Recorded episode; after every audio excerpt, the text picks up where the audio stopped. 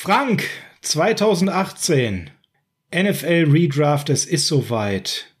Weißt du, was du da am 28. April 2018 gemacht hast damals? Ja, ganz genau. Ja, du hast Draft geguckt, oder? Ich habe Draft geguckt, äh, die erste Runde. Am zweiten Tag habe ich das auch geguckt und am dritten Tag war ich beim 49ers Germany Treffen im Louisiana in Oberhausen. Guck mal. Das habe ich schon gewusst. Schön, dass dir das direkt so einfällt. Ja, da wäre ich übrigens auch gerne gewesen und da hätten Frank und ich uns damals auch tatsächlich beinahe persönlich kennengelernt. Ich hatte dann leider was Besseres, äh, nee, was Besseres nicht, das völlig falsch, was Schlechteres zu tun. Ich hatte mir nämlich irgendwie den Magen verdorben und musste leider spontan dieses Fan-Treffen in Oberhausen absagen damals. Soll aber super gewesen sein. Habe ich ganz viele schöne Bilder noch so in Erinnerung. War ein bisschen kalt. Nochmal Lust. War ein bisschen kalt, aber gut, im Louisiana ist ja eine Heizung. Hast du nochmal Lust, mit mir auf den 28. April 2018 zu schauen, Frank? Ja, wenn wir nicht nur auf den 28. schauen, sondern auch auf den 29. und 30., weil ansonsten wird es ein bisschen witzlos. Machen wir. Versprochen. Bis hin zum Bärchen im Louisiana. Los geht's.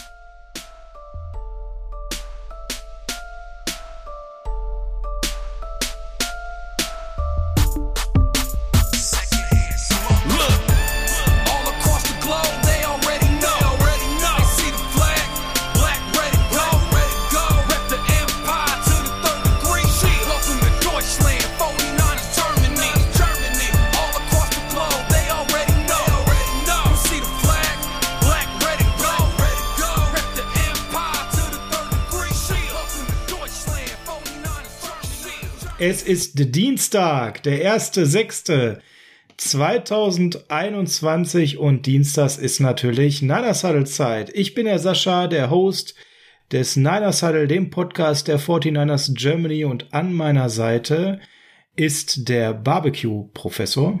Frank, oh, das bin ich tatsächlich. Äh, schönen guten Morgen, äh, schönen guten Abend, schönen guten Tag.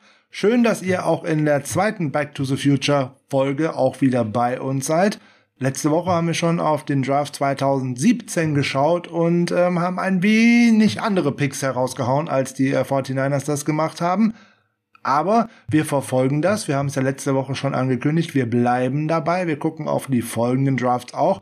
Bleiben aber auch in der Perspektive, die wir da eingenommen haben. Nämlich, dass wir versuchen wollen, die Spielzeiten, die darauf folgen und das, was die Spieler tatsächlich schon in der Liga gezeigt oder auch nicht gezeigt haben, dort außen vor zu lassen und uns tatsächlich in diesem Draft Room, äh, äh, in den McVay Room, so heißt ja der Draft Room der äh, 49ers, äh, zu bewegen und dort eine Entscheidung möglichst äh, mit Perspektive zu treffen, ohne dass wir jetzt denken, hey, alles klar, ich weiß jetzt im Draft, Draft 2018, ich muss unbedingt äh, Josh Allen nehmen, zum Beispiel, nur um jetzt einfach mal einen Namen äh, hier rauszuhauen, sondern nein, wir gucken auf anderes, wir gucken auf Team Needs, die eigentlich da gewesen sind. Wir machen gleich mal ein bisschen drum, was die 49ers in der Offseason so gemacht haben und was in der furchtbaren Saison äh, äh, passiert ist. Und dann schauen wir noch mal ein bisschen darauf, was haben wir denn an den Team Needs verändert, weil wir haben ja letzte Woche schon mal gedraftet und auch nicht ganz gleich, sondern relativ unterschiedlich und ähm, das hat natürlich auch weitere Auswirkungen auf das, was sowohl äh, Sascha als auch ich heute denn so machen werden.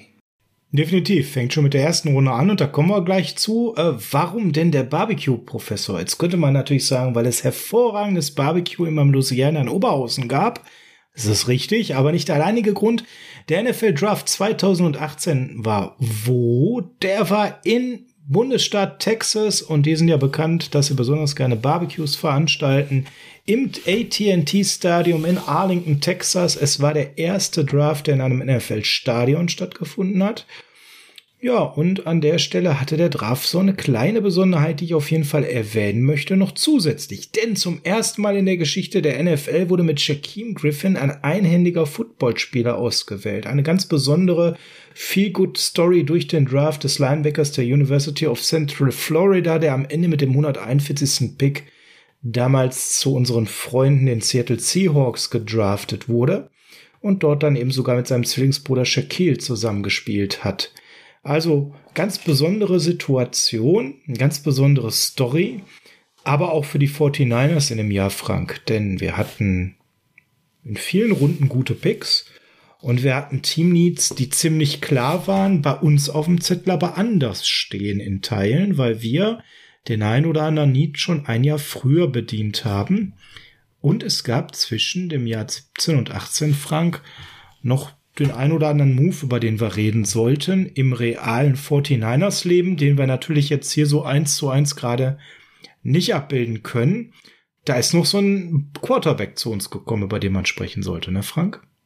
Ja gut, im Verlauf der ersten äh, Saison von äh, Shanahan und Lynch ist natürlich auch einiges passiert, ist ja keine Frage. Man hat einen Quarterback bekommen, nämlich tatsächlich nur für, äh, nur für einen Zweitrunden-Pick von den New England Patriots ist Jimmy Garoppolo in ähm, San Francisco gelandet. Ja, hat natürlich den langfristigen Plan, über den wir letzte Woche ja schon gesprochen haben. Der war ja eigentlich in dieser Offseason dann womöglich Kirk Cousins verpflichten zu wollen. Irgendwie ein bisschen torpediert hat und insbesondere, als er dann auch aufs Feld gekommen ist, was man ja nach heutiger Sichtweise erstmal so gar nicht vorhatte, dann auch noch interessanterweise fünf von fünf Spielen gewonnen hatte und äh, auch noch relativ überzeugend auch gewonnen hat und auch wirklich gut gespielt hat. Und dann ist ja eine, eine große Euphorie in diese Offseason hineingegangen. Mit einem großen Vertrag ist dann Jimmy Garoppolo herausgegangen. Ja, gut, das ist natürlich gut verhandelt von ihm, beziehungsweise in seinem Management. Und aber da gehören ja auch immer zwei zu. Die anderen geben natürlich diesen Vertrag, ist ja keine Frage. So hängt er natürlich auf diesem Roster, genau wie so noch ein paar andere Verpflichtungen, die natürlich in der Free Agency auch noch dabei sind. Wenn wir die jetzt alle so einzeln auseinanderstücken und dass jeder von uns sagt, den nehme ich, den nehme ich nicht, den nehme ich nicht, den nehme ich nicht, dann wird das hier ziemlich unübersichtlich. Deswegen ähm, auch so Richard Sherman ist in der Free Agency da tatsächlich zu den 49ers gestoßen. Jo, der landet natürlich auch erstmal mit in unserem Roster. Genau, weil wir wollen es jetzt nicht zu kompliziert machen und sagen, Mensch, äh, den wollen wir nicht. Nein, Jimmy ist natürlich damit jetzt unser Quarterback. Das ist ein Off-Season-Move. Da jetzt noch zu sagen, das macht Sinn oder Unsinn. Quatsch. Die Leute nehmen wir so, wie sie da sind. Natürlich verändert das auch ein bisschen unsere Needs und unsere Art zu draften, ganz klar. Aber wir haben natürlich jetzt Möglichkeiten, den Draft zu gestalten, weil wir da Needs vielleicht schon ein Jahr zuvor bedient haben. Da kommen wir gleich mal zu. Da habe ich ein konkretes Beispiel. Vorher, Frank, noch ein Hinweis von dir. Ich wollte eigentlich gar keinen Hinweis mehr geben, sondern ich wollte eigentlich schon darüber sprechen, was die 49ers in der Offseason denn sonst noch gemacht haben und mir von was für einem Roster wir denn gerade ausgehen. Aber wenn du noch etwas vorher besprechen möchtest, dann machen wir das doch erstmal. Nee, fang an, passt für mich. Gehen wir mal auf die Offseason-Transaktion, bevor wir in den Draft einsteigen. Jo, also, was haben die 49ers so gemacht? Klar, jetzt äh, ein Zweitrunden-Pick ist draufgegangen für Jimmy Garoppolo eigentlich ein ganz guter Deal. Den holt man sich nachher wieder, weil man diverse Picks mal wieder hin und her getradet hat. Da gehen wir dann auch nicht drauf ein, sondern wir picken tatsächlich an den Stellen, wo die 49ers ausgewählt haben. Weil sonst wird es einfach dramatisch unübersichtlich und auch einfach nicht mehr vergleichbar. So, was haben die 49ers gemacht? Man hat irgendwie noch einen Panther äh, verpflichtet, aber Jeff Locke war nicht lange da, der war irgendwie fürs Camp da und dann eben Richard Sherman als äh, eine interessante Verpflichtung. So, und dann kommen wir zu Free Agency Verpflichtungen. Die waren zum Teil ganz gut, zum Teil ganz furchtbar. Also an Corey Toomer kann sich, glaube ich, keiner mehr so richtig erinnern. Der hat auch, glaube ich, nicht mal, nicht, genau, der hat Linebacker, der nicht mal das Camp überstanden hat. Äh, mit Jonathan Cooper hatte man noch einen äh, Guard verpflichtet, auch mein ehemaliger First-Round-Pick. Äh, der hat es aber auch nicht weit geschafft im Camp. Äh, Jerry Atachu, Jeremiah Atachu als Edge äh, war dann auch noch in der Free Agency dabei, ähm, auch nicht lange gesehen. Ja. Jared, Und jetzt? Jared McKinnon mit einem Vierjahresdeal. Ähm, wir wissen, was draus geworden ist. Sah damals nach einer ganz guten Verpflichtung aus. Ähm, ja, aber. Nein, der sah damals schon echt als, ah, als Verpflichtung für die Shanahan Offense mit einem Spieler, der mal einen Ball aus ja. dem Backfield machen kann, sah der gut ja. aus. Der Vertrag war grundsätzlich zu teuer, aber. Der Vertrag war zu teuer und der Junge brachte schon diverse Verletzungsanfälligkeiten mit und das hat er leider bei uns natürlich im Negativen extremst äh, überboten. Das war dann schlimm, wie viele Jahre er an der Sideline war und er konnte leider nie das zeigen, was er zeigen wollte, bis hin jetzt zu der Minimum Saison, die okay war und dem unrühmlichen Abgang, den man sich noch nicht so ganz erklären kann. Aber das weiß man ja bei so einer Verpflichtung halt nicht vorher. Das könnte man jetzt über West Bridgeburg ähnlich sagen, der ja dann jetzt irgendwann nächste Woche sein Retirement äh, bekannt geben wird. Was den 49ers übrigens auch noch für die Saison 2022 knapp 10 Millionen an Cap Space spart, so nebenbei. Aber da sprechen wir drüber, wenn es dann tatsächlich soweit ist. Also der kam dann auch. So.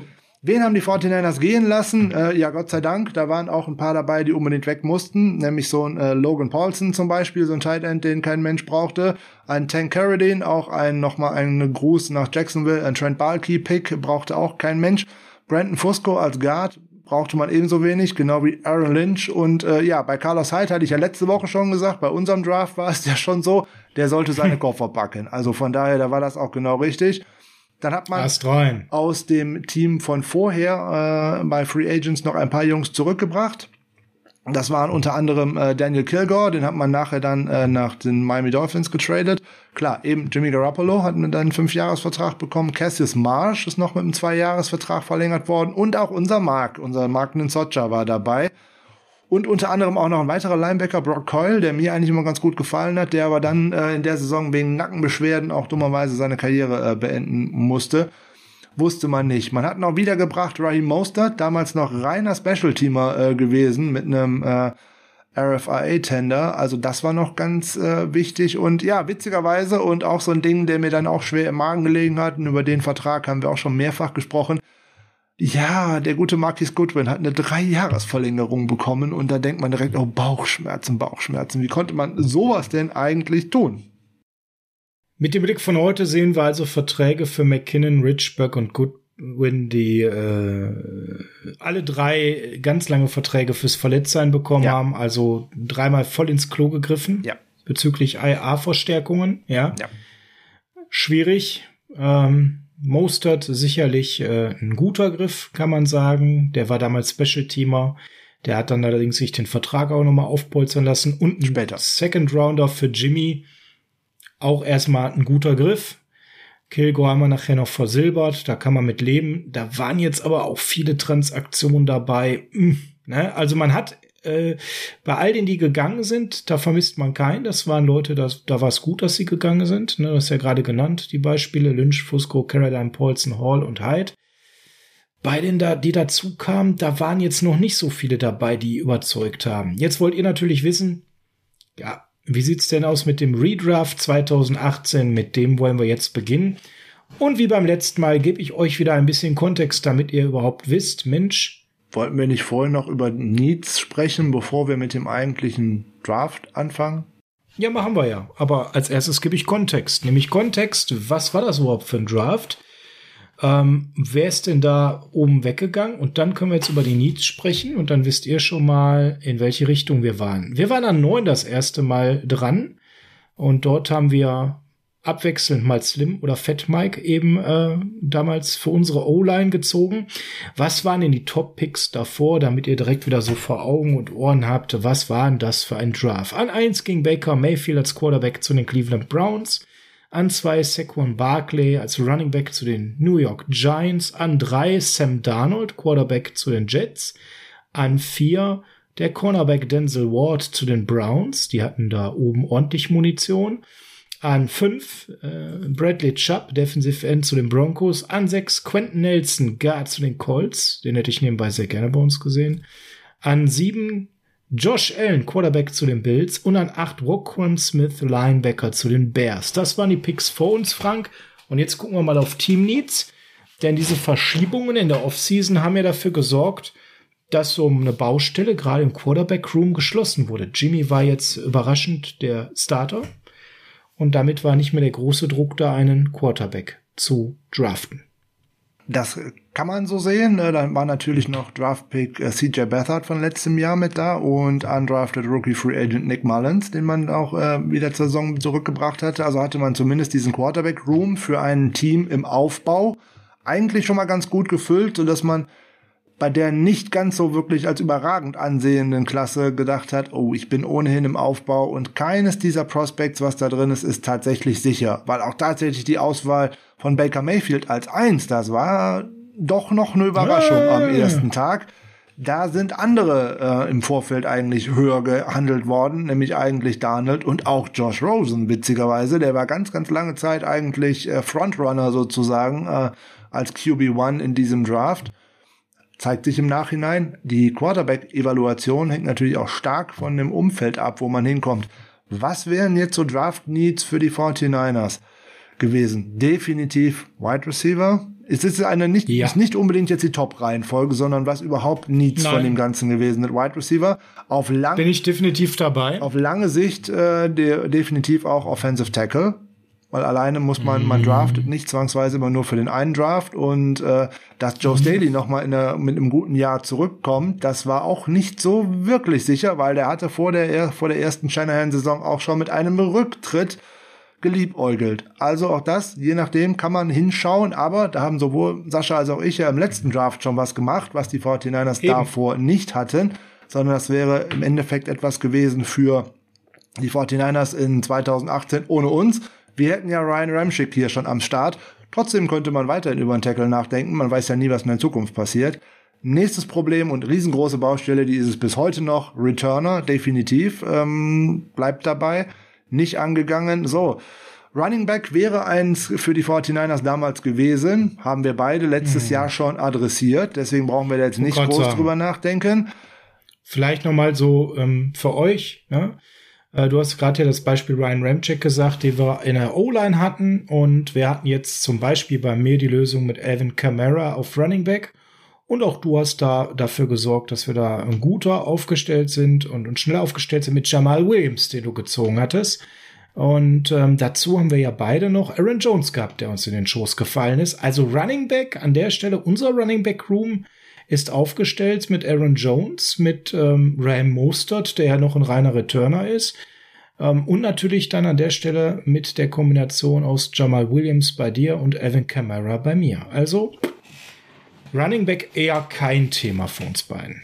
Ja, und dann haben wir ja gerade schon auch über einen äh, ja, eine Free Agency Zugang dazu gesprochen, der auch in diesen Room kam, der zwar dann nicht zum Einsatz kam, aber er dann definitiv da ist. Dann für mich, äh, Cornerback ist immer neat, wenn man da einen schönen noch bekommt. Da haben wir beide auch schon was getan. Ähm, im Draft davor, plus Richard Sherman dann dabei, rückt ein bisschen nach hinten, aber ist immer eine Position, an die man denken muss.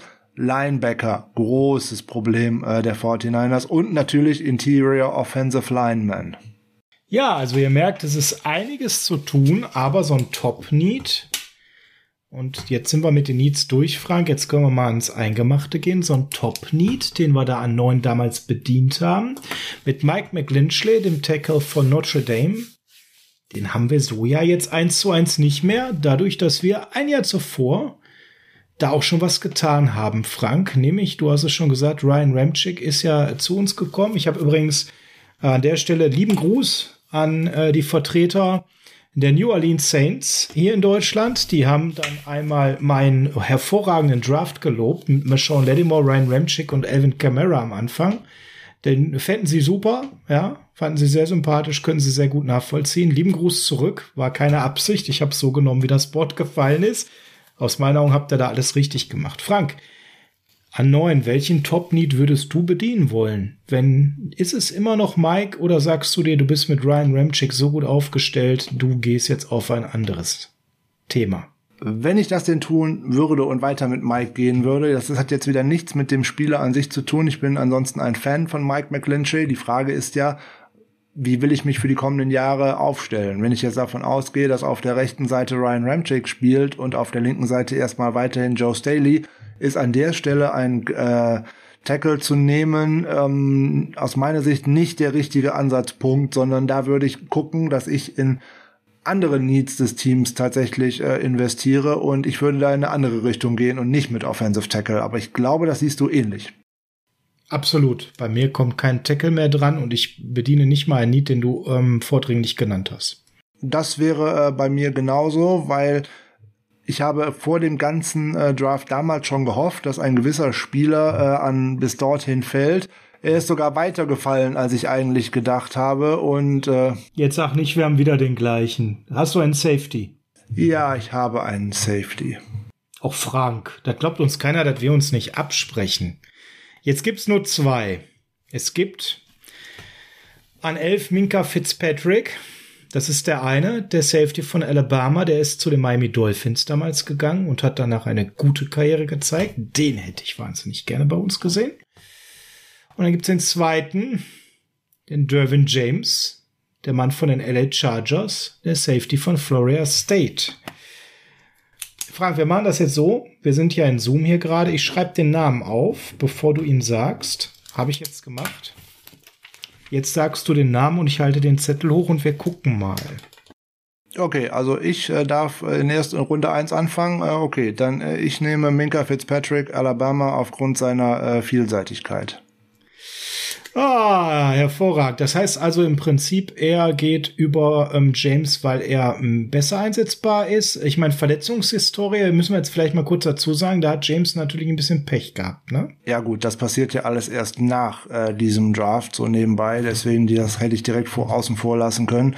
Ähm, Davin James ist der deutlich äh, Spieler, der der naja, eher so eine, eine Art Hybridspieler ist. Und ähm, das passt in unsere Defense einfach nicht rein. Das passt zu unserem Defensive Coordinator einfach nicht. Da müssen äh, starke Positionen festgelegt werden. Und äh, Minka Fitzpatrick hat äh, bei den Alabama Crimson Tide eben nicht quasi immer Safety gespielt, der hatte auch Cornerback gespielt und zwar zum Teil auch Outside Cornerback und alleine die Vielseitigkeit würde ich mir deswegen gerne ins Haus holen wollen, weil ich den überall in der Defensive eigentlich hätte parken können. Plus seiner äh, tollen Ballskills und äh, auch seiner Leadership-Mentalität. Der hat mir während dem College schon äh, sehr gut gefallen. Da könnte ich bei Dervin James sagen, ja, da sind viele Highlight-Plays dabei gewesen bei Virginia Tech, aber, äh, Quatsch, bei Virginia Tech, äh, bei Florida State. Ähm, aber genau. da bin ich nicht so richtig warm mit geworden, weil mir da einfach die definierte Rolle für die NFL einfach nicht klar ist und oftmals scheitern diese Hybridspieler genau daran. Sie sind zwar sehr vielseitig, aber weil sie keine mhm. klare Rolle haben, kriegt man sie auch oftmals nicht in ein System hinein. Also auf meinem Zettel steht auch äh, Fitz Patrick. Ich war ein großer Fan von ihm und ja, du hast es eigentlich perfekt begründet. Ich muss das gar nicht weiter ausführen. Ich bin auch großer Dervin James Fan. Ich finde diese Highlight Plays mega zwei Dinge, die du genannt hast, sind für mich entscheidend. Punkt eins, die Adaption der Rolle in der NFL ist generell schwierig. Punkt zwei, wir spielen ein defensives Scheme, wo er einfach, man müsste stark um ihn herum bauen, damit er richtig wirken kann. Ich fand die Phasen, wenn er bei den Chargers fit auf dem Feld war, genial. Das, die waren leider viel zu kurz. Das ist äh, sehr, sehr schade. Also buchen wir in der ersten Runde an neun für uns beiden denselben Spieler ein. Es geht ja schon wieder gut los. Minka Fitzpatrick, der Safety von Alabama aus der SEC, geht zu den San Francisco 49ers. Und jetzt werdet ihr vielleicht euch äh, gerade irgendwie verwundert den Kopf kratzen. Safety, da haben wir doch aber Ward, da haben wir doch Tat, da sind wir doch super unterwegs. Ja, aktuell. Frank hat es aber in der letzten Folge Redraft 2017 gesagt, das war damals so nicht abzusehen. Und wir draften ja nun mal mit den Begebenheiten 2017 und 2018. Und da konnte man das noch nicht so erahnen, dass wir da ein so tolles Safety-Duo haben, Frank, zumal ja teilweise gerade auch Ward noch ein bisschen anders eingesetzt wurde. Ja, äh, tatsächlich. Wir kommen da aus einer äh, Saison, wo gerade im Safety-Bereich sehr viel äh, rumexperimentiert worden ist. Das fing äh, im Camp schon an und ähm, mein Gedanke war, wenn man halt äh, Minka Fitzpatrick näher an die Box stellt, damit er trotz seiner Coverage-Fähigkeiten da tatsächlich aufräumen kann und auch Plays machen kann, weil das ist er nämlich ein Playmaker, ganz im Gegensatz zu Tat oder auch Ward. Da hätte ich lieber Ward dahinter als schönen Abräumer, wenn wir äh, noch mal, mal kurz auf die Abgänge der 49er schauen. Da ist auch unter anderem auch ein Eric Reed dabei, den ich persönlich sehr schätze, der sich aber in der 2017er Saison bei seinem Unwillen auch mal auf eine andere Position zu gehen, auch schlichtweg und ergreifend seine Karriere versaut hat. Das hat nicht zwangsweise damit zu tun, dass er ähm, auch bei Protesten mit Colin Kaepernick mit dabei war, sondern bei den 49ers habe ich so gesehen, dass er ein schlichtweg und ergreifend auch nicht bereit war, äh, diese Hybridrolle, die man auch für ihn vielleicht angedacht hatte, mal auch mal Linebacker auszuprobieren. Ähm, da war er einfach nicht gewillt und das sah auch einfach immer sehr lustlos auf dem Feld aus. Deswegen äh, ging seine Karriere bei den 49ers da, glaube ich, nicht weiter. Jo. Okay. Aber weiter geht's jetzt mit unserem Draft. Nur damit ihr so eine Ahnung habt, wer ist nach der Nummer 9 denn so weggegangen? An 10 Josh Rosen, der jetzt aktuell bei uns ist. An 11 den Minka Fitzpatrick zu den Dolphins, den wir ihm gezogen haben. 12 Vita Vea von den Buccaneers, der Tackle. 13 Darren Payne bei den Washington Football Team, der Tackle von Alabama. 14 Marcus Davenport, der End bei den Saints. 15. Wo die Saints furchtbar nach oben getradet haben dafür. Warum auch immer, ja äh, nicht nachvollziehbar. So gut der Saints Draft das ja davor war, das ist hier so ein Head Scratcher. Und an 15 an Colton Miller, der Tackle zu den Raiders. Hm, ne? Also ihr merkt, da ist nicht jeder voll eingeschlagen. Tremaine Edmonds an 16, der Linebacker zu den Bills, der schon dann wieder ein bisschen mehr. 17 an Dervin James. Und an 18 haben sicherlich die Packers einen richtig guten Griff gemacht, den wir nicht mehr brauchten. Jair Alexander, Cornerback von Louisville, hat da voll eingeschlagen. Bei den Packers, also das sind so dann die nächsten und in, in, der ersten Runde sollten wir an der Stelle aber noch mal einen tatsächlich erwähnen, nämlich den MVP.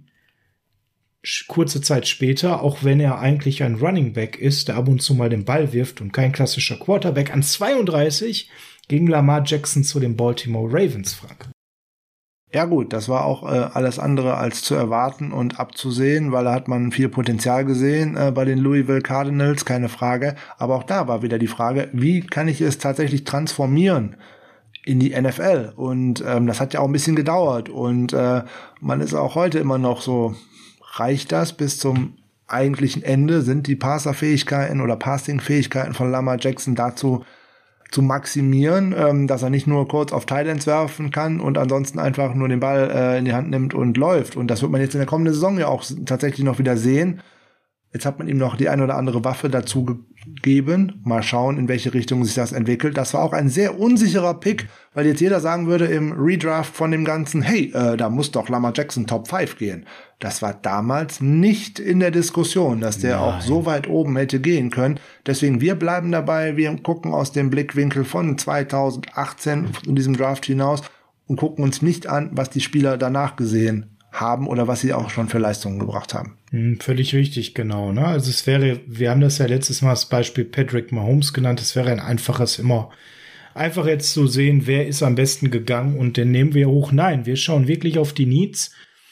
Kommen auf unseren zweiten Pick Nummer 44. Äh, wir haben Wide Receiver damals genommen mit Dante Pettis, ähm, jemanden, der hier sehr viel Platz in unserem Podcast hatte, weil er auch einen Platz in unserem Herzen hat. Ein feiner Mensch, der es bei uns leider einfach nicht geschafft hat, obwohl wir ein Stück weit immer Dante Pettis äh, Believer waren. Wide Receiver ist ein Need. Ich würde da bei Wide Receiver bleiben, Frank, weil der Need ist da, aber ich würde nicht mehr mit Dante Pettis gehen. Wie siehst du es? Ich schätze den Spieler äh, weiterhin sehr, haben wir ja wirklich schon oft drüber gesprochen. Da hat man es einfach, und das ist auch, bleibe ich bei, eine klare Kritik an diesem Coaching-Staff. Man hat die PS einfach nicht auf die Straße gebracht. Man hatte sich das so ausgeguckt, diesen Spieler damals haben zu wollen. Dafür ist man ja auch schließlich noch deftig hochgetradet, um den überhaupt bekommen zu können. Ja, von, und dass von man Washington, den dann ne? Dass man den tatsächlich von den Washington Huskies ist er gekommen aus der Pac-12, ähm, dass man es da nur mal in fünf, sechs Spielen am Ende der ersten Saison, nämlich auch da mit den Spielen, äh, die am Ende dieser Saison kommen, geschafft hat, ihn aufs richtiges Feld zu setzen und einzusetzen. Das war wirklich, wirklich schade und er hat ja danach auch einfach auch keine Chancen mehr bekommen. Was auch immer da alles vorgefallen ist, der wird vielleicht ähm, ja, ja, wäre auch für mich an dieser Stelle, wenn ich mir nur an das Potenzial denke, was er haben könnte, immer noch ein guter Pick. Ich hätte mich aber damals schon für etwas anderes entschieden, wenn ich ehrlich bin. Und auch insbesondere nachdem ich letzte Woche ja meinen Slot eigentlich schon mit Cooper Cup abgedeckt habe, käme für mich hier etwas ganz anderes in Betracht. Okay, den hab ich ja nicht. Ne? Das heißt, an der Stelle kann es jetzt hier ein bisschen auseinandergehen. Es gibt jetzt, äh, ich bleib bei Wide Receiver. Ich habe keinen Cooper Cup für den Slot. Muss ich vielleicht aber auch gar nicht. Ähm, es gibt jetzt hier so drei, vier Wide Receiver, die kurz danach gefallen sind und die waren alle damals, Frank, wir sind von 59 ja extra hochgegangen für Dante Pettis. Alle so in einer Rage mit ihm. Ne? Das war so DJ Shark, James Washington, so die Reihenfolge Anthony Miller, Christian Kirk. Das sind so die, die es gab und ich würde tatsächlich da mit Christian Kirk gehen der Mann, der kurz danach an 47 zu den Arizona Cardinals gegangen ist und ihn für Wide Receiver ziehen. Da ist einander, da freut mich doch. Ist das super.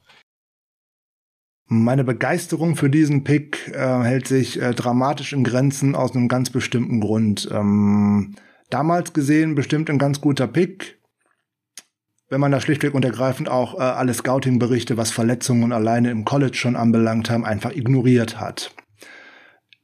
Die 49ers hätten 2017 äh, oder 2018 diesen Pick eventuell auch gemacht. Ich sage, im Jahr 2021 hätten sie den nicht mehr Definitiv gemacht, weil nicht. sie dann alleine mal da drauf geschaut hätten. was hat dieser Spieler im College denn schon alles gehabt? Christian Kirk ist äh, ein toller Receiver, wenn er denn mal auf dem Feld steht. Äh, wir haben es aber in den letzten Jahren bei den Cardinals auch gesehen. Ähm, der steht grundsätzlich mehr auf dem Injury Report als auf dem Feld. Und das ist auch das große Problem, weswegen die Cardinals auch für diese Saison jetzt nachgedraftet haben sozusagen und nachverpflichtet haben, weil man da einfach nicht weiß, wann spielt er denn mal und wann nicht. Das ist das Problem und das ist ähnlich wie so bei Dervin James, der ja auch viel Verletzungspech hatte. Für mich ist das, äh, auf, der Blick auf die Tools, die ich bekomme von ihm, einfach entscheidend gewesen. Natürlich, wenn ich die Verletzungsakten ausblende, aber damals konnte ich mir so einen Pick eben erlauben, zumal ich nachher noch mal einen Wide Receiver nehmen werde, aber ist ein anderes Thema. Ähm, da konnte ich mir diesen Pick eben erlauben. Ja, also bös das klingt auch mit dem Blick darauf, dass ich ja gerade in Mass äh, Marquis gut bin, auch heute den Blick, wie gesagt, mit völligem Kopfschütteln und Fassungslosigkeit extended habe ähm, hatte ich ja schon gewisse Range an Wide Receiver und äh, ne, dazu kommt ja noch ein bisschen was gleich dazu. Ich habe einen Kittel genommen, der einen guten Wide Receiving Bereich abdeckt und wie du schon sagst, 2021 würde niemand mehr bei den 49ers diesen Pick machen aufgrund der bekannten Verletzungsakte vom College. Damals waren die Zeiten anders. Kirk hat mir äh, deutlich besser gefallen vom Toolset her als Pettis. Ähm, und wenn er auf dem Feld ist, kann er den Unterschied machen. Und das habe ich hier gesehen und würde ihn nehmen. Dass das dann einer ist, der den nächsten Jahr leider häufiger nicht spielt. Aber wir wollen ja fair bleiben und äh, auch mal ein Risiko eingehen und sagen, der Spieler hat mich einfach überzeugt und an der Stelle nehme ich den. Ja, immer vollkommen okay. Ähm, der hat mich am College, wie gesagt, schon nicht äh, sonderlich angesprochen. Aber das ist ja halt auch immer typfixiert und deswegen sagen wir auch jedes Mal, dass ein Draft auch immer ähm, sehr subjektiv ist und äh, für mich wären jetzt in dieser ganzen Range von den Spielern, die da gegangen sind, äh, so sagen wir mal zwischen 44 und 60, äh, drei, vier Spieler in Frage gekommen, die jetzt auch nicht unbedingt äh, Wide Receiver gewesen wären. Äh, Josh Jackson hätte ich interessant gefunden als äh, Cornerback, der zu den äh, Packers gegangen ja, ist. Da bin ich ja schon aufgestellt. Hätte, ja, eben. Aber das sind ja Spieler, die wären ja trotzdem interessant gewesen von denen, die in diesem Bereich sind. Absolut, absolut. Josh Jackson auf jeden Fall. Äh, ein Anthony Miller wäre für mich als Wide Receiver interessant gewesen, aber ich habe meinen Slot Receiver ja schon. Der wird in Chicago halt einfach furchtbar eingesetzt. Das ist übrigens so ein Tipp an die aktuellen 49ers. Den würde ich mal eher für so einen fünft oder sechs Runden Pick mir mal schnell ertraden. Der ist jetzt aktuell im letzten Vertragsjahr. Damit könnte ich alle meine Baustellen schließen und ich bräuchte nicht über einen teuren Julio Jones nachdenken. Aber das ist eine ganz andere Sache. Ähm, Dallas Goddard ähm, würde mir da auch äh, tatsächlich gut mm, gefallen, der an 49 okay. zu den Eagles gegangen oh. ist, weil, weil ich den pairen könnte mit George Kittle. Mein lieber Scholli, da bräuchte ich mir über diese ganzen anderen Leute, diese äh, Chelex und Dwellies und wer auch immer da alles noch jetzt nachkommt, äh, gar keine Gedanken machen. Da hätte ich eine Waffe, eine Waffe äh, miteinander, aber ja, ich gehe trotzdem mit jemand anderem. Ich gehe auch nicht mit James Washington aus Oklahoma State, der zu den äh, mit DJ Shark, ja? Genau, Frank geht mit seinem Speedster Outside Receiver, weil der gute DJ Shark ist bei der NFL Combine eine 4-3-4 gelaufen.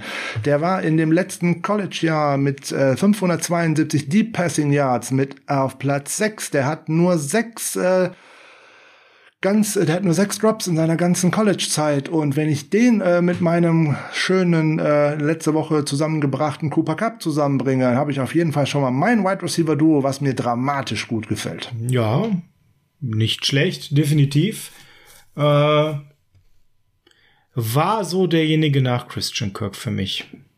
Na, wenn ich die Verletzungsakte berücksichtigt hätte, wäre er davor gewesen, gar keine Frage. Ja, die nächste Runde, Frank, ist jetzt, äh, ja, eine, die nicht zählt, kann man vielleicht sagen. Ja gut, das ist ja ein No-Brainer, da brauchen wir ja gar nicht drüber nachdenken. Äh, dass wir, äh, wir haben ihn vorhin angesprochen, der Linebacker Need ist definitiv da. Äh, das Toolset von Fred Warner war definitiv auch unbestritten. Ähm, der galt als einer der Line besten Linebacker in diesem Draft damals schon. Wenn man sich das Tape angeguckt hat, konnte man äh, tatsächlich die hohen Vergleiche zu einem gewissen Linebacker von den Seahawks damals schon nachvollziehen und konnte Potenzial sehen. Deswegen ist für mich gar keine Frage, dass man an äh, Position 70 definitiv wieder mit Fred Warner geht und sich dann nicht über solche Namen wie äh, Jerome Baker äh, Gedanken macht oder Wen? Malik Jefferson. Das wären jetzt mal Linebacker, die anschließend noch äh, weggegangen sind. Also da gehen wir natürlich der No-Brainer-Pick, genau wie Kittel im Draft vorher, dass man an der Stelle weiterhin mit Fred Warner geht, ohne Wenn und Aber, Faber einbuchen. Einbuchen und Linebacker ist ja eigentlich ein Need. Wer war denn da so im Draft davor? Man hätte ganz oben keine Chance auf ähm, den ersten gehabt, weil das war Rokon Smith an acht. Der wäre kurz vor der Nase von uns zu den Chicago Bears gegangen. Und dann wäre Tremaine Edmonds an 16 zu Buffalo gegangen. Hm, bin kein großer Fan von ihm, genauso wenig wie von Leighton Vander Esch, der 19 nach Dallas gegangen ist. Rashawn Evans an 22 zu den Titans was ja eher ein Pass-Rusher ist, so nebenbei. Genau. Den lassen wir aus Linebacker mal bitte raus. Und dann an 36 sicherlich ein spannender Spieler mit Darius Leonard zu den Colts, der aber auch dann genauso im Niemandsland war, genauso wie der Harold Landry an 41 zu den Titans. Der auch wieder eher ein Pass-Rusher ist. Der auch wieder eher ein Pass-Rusher ist. Also ihr merkt, hm, in der Klasse, also da sind jetzt nicht so viele, die auf der Höhe von Fred Warner unterwegs sind. Also wirklich der Pick war der Goldstandard in dem Jahr von unserer Seite aus und äh, den buchen wir einfach ein und machen mal mit Runde 4 weiter. Auch da vielleicht nachrichtlich, da ist kein Spieler dahinter, der auch nur an. Nicht so schnell, wir sind noch mal in Runde 3 dran. Du bist so schnell. Ja, ich weiß. Okay, dann bitte. 95 sind wir dran. Eben, weil du schon in Runde 4 warst. Ach stimmt, das ist noch Runde 3 bis dahin in Runde 3 bis zum Pick 95 ist aber ein Spieler, der aktuell bei uns unter Vertrag steht, obwohl wir ihn nicht gedraftet haben, nämlich an 87 Frank. Arden Key, damals zu den Raiders, den haben wir uns jetzt gerade geschnappt. Und einen zweiten Spieler, den ich sehr interessant finde, ist einen Slot davor weggegangen, Mark Andrews, der Tight End der Baltimore Ravens. Sicherlich auch ein sehr überdurchschnittlicher Spieler, den man hier mal kurz erwähnen sollte. Gut, 95, ich glaube, dann bist du wieder dran. Safety Tavarius Moore war es damals, Frank. Den nimmst du wahrscheinlich, da du Safety ja jetzt adressiert hast, nicht. Und so wird es bei mir übrigens auch sein. Genauso sieht's aus, weil ich ja tatsächlich vorhin schon oder wir äh, vorhin schon Minka Fitzpatrick äh, eingesammelt haben. Dann wäre mir ein zweiter Pick so hoch für einen Safety ein wenig verschenkt. Insbesondere ich habe ja da, wie du vorhin schon richtig gesagt hast, noch äh, Jimmy Ward und auch äh, Jacques Tart äh, unter Vertrag. Also den mir dann noch dazu zu holen, ähm, so gern ich den mag und auch so gern ich sein Toolset mag, ist der da einfach nix für mich. So, danach wird's schon äh, übersichtlicher, wo man sich hätte darüber Gedanken machen können.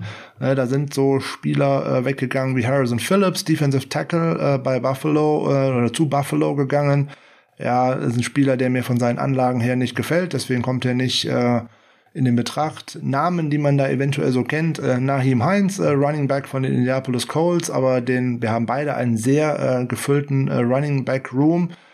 Jo. Man hätte weiter noch mal ein bisschen weiter hinten noch auf Wide Receiver schauen können, vielleicht Deshaun Hamilton, der auch gerade in der Offseason noch mal aktuell mit den 49ers in Verbindung gebracht worden ist, aber da sollte es eventuell zu einem Trade kommen, aber der hat sich gerade das Kreuzband gerissen, also da gab es wohl mal eher keinen Trade. Äh, lange Rede, kurzer Sinn. Ich habe vorhin schon mal über einen Tight End gesprochen. Ich nehme auch einen Tight End. Und zwar, der ist in dem Draft äh, an 107 gegangen. Und zwar zu den New York Jets. Die Rede ist von Chris Herndon aus Miami, Florida, aus der ACC. Dann habe ich den Receiving Tight End an der Seite von äh, George Kittle, der ähm, passabel blocken kann, dass man sicherlich noch verbessern kann. Aber ich habe zwei Pass-Catching-Waffen und äh, das ist genau das, was ich für meinen Quarterback brauche, dass der sichere Anspielstationen hat. Gute Wahl. Gefällt mir sehr gut. Ähm wir sind ja 128 wieder dran. Mhm. Und dazwischen ist tatsächlich wirklich wenig auf dem Board, was ansprechend ist. Du hast jetzt den einen oder anderen Namen genannt. Ähm, so richtig viel, was da Spaß macht, ist da nicht dabei, wenn man mal ganz ehrlich ist, ne? Da sind einige Böcke dabei, wo man denkt, warum sind die da oben gelandet? Aber das ist in vielen Drafts so. Da ist die Lücke tatsächlich recht früh losgegangen. Was hältst du von Kiki Kute, dem Wide Receiver bei den Texans, der jetzt auch immer wieder schlecht eingesetzt wurde? Ist das einer, der noch irgendwo Potenzial hat und der auch unter schlechtem Texas Scouting ähm, Coaching gelitten hat? Ich will jetzt gar nicht sagen, dass der zwangsweise unter schlechtem Coaching äh, gelitten hat, sondern der hatte natürlich in seinen ersten Jahren das Problem, dass eigentlich äh, acht von zehn Bällen in Richtung von DeAndre Hopkins geflogen sind. Da war nicht viel Platz für andere Wide Receiver. Ähm, der kommt halt aus einer furchtbaren Spread-Offense, die natürlich in der NFL auch so gerade in den letzten Jahren noch nicht gespielt worden ist und auch heute immer noch selten so gespielt wird mit so vielen Wide Receivers aus dem ähm, auf dem Feld, äh, Texas Tech. Der bringt viele, viele Ansätze mit, hat in der NFL aber nicht das zeigen können, was er im College angedeutet hat. Aber das berücksichtigen wir ja gar nicht. Zum damaligen Zeitpunkt hätte ich den in der vierten Runde, Pick 103 war es, glaube ich, für Houston oder sowas, also knapp Anfang der 100er. Das ist keine schlechte Wahl und insbesondere zu den Wide Receiver, die die 49ers damals gehabt hätten, wäre das auf jeden Fall äh, eine eine Bereicherung gewesen, also geradezu im Vergleich zu anderen, die da in dieser Runde sind, wie jetzt Antonio Callaway oder sowas, das äh, braucht, braucht kein Mensch. Ganz genau. Und ich brauche hier noch ein bisschen was auf Fight Receiver, weil ich äh, bin kein Marquis Goodwin-Believer zu dem Zeitpunkt. Ich hätte diesen Vertrag ja auch nicht rausgegeben. Deswegen wird es bei mir auch nicht Tavarius Moore, sondern eben dieser Kikikute, weil das wirklich so der ist, wo ich sage, Mensch, am College hat er so viel mehr gezeigt. Du hast gerade so ein schönes Beispiel, das meinte ich mit Coaching, ne? So dieses narrensichere alles immer auf Hops werfen. Ja, das kann man machen. Man sieht ja jetzt, wo es die Texans bis heute hingeführt hat.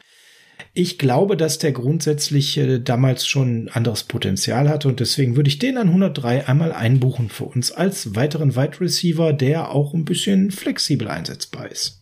Eine schöne Alternative, wenn wir den nicht schon hätten, wäre noch ein gewisser Taron Johnson gewesen, Cornerback von Weber State aus der Big Sky, also relativ unbekannt.